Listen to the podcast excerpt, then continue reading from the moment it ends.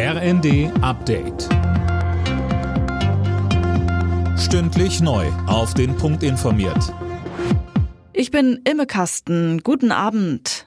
Deutschland hat bei der Fußball-WM dank einer kämpferischen Leistung die zweite Niederlage verhindert. Von Spanien trennte sich die Mannschaft nach Rückstand dank eines späten Tores von Füllkrug am Ende 1 zu 1.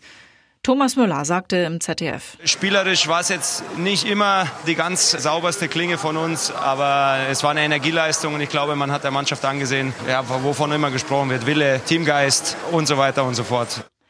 Am Donnerstag muss gegen Costa Rica jetzt auf jeden Fall ein Sieg her, um noch Chancen aufs Achtelfinale zu haben. Die weiteren Ergebnisse Kroatien, Kanada 4 zu 1. Kanada ist damit raus. Belgien, Marokko 0 zu 2 und Japan, Costa Rica 0 zu 1. Die Auszahlung der verschiedenen Entlastungen an die Bürger wird Experten zufolge dauern. Jeder wird sein Geld irgendwann bekommen, aber es wird Zeit kosten und es werden Fehler passieren sagte Lutz Göbel vom Normenkontrollrat der Welt am Sonntag. Das Gremium berät die Bundesregierung etwa bei Bürokratieabbau. Göbel meint, die Digitalisierung der Verwaltung hat man schlicht versemmelt und das wird sich jetzt rächen.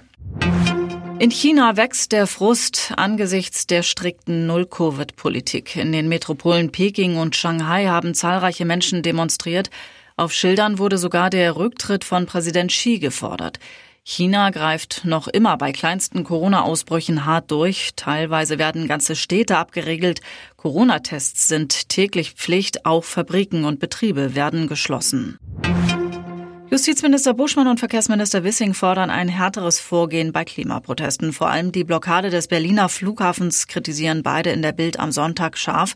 Wissing will genau untersuchen lassen, wie es die Aktivisten in den Sicherheitsbereich schaffen konnten.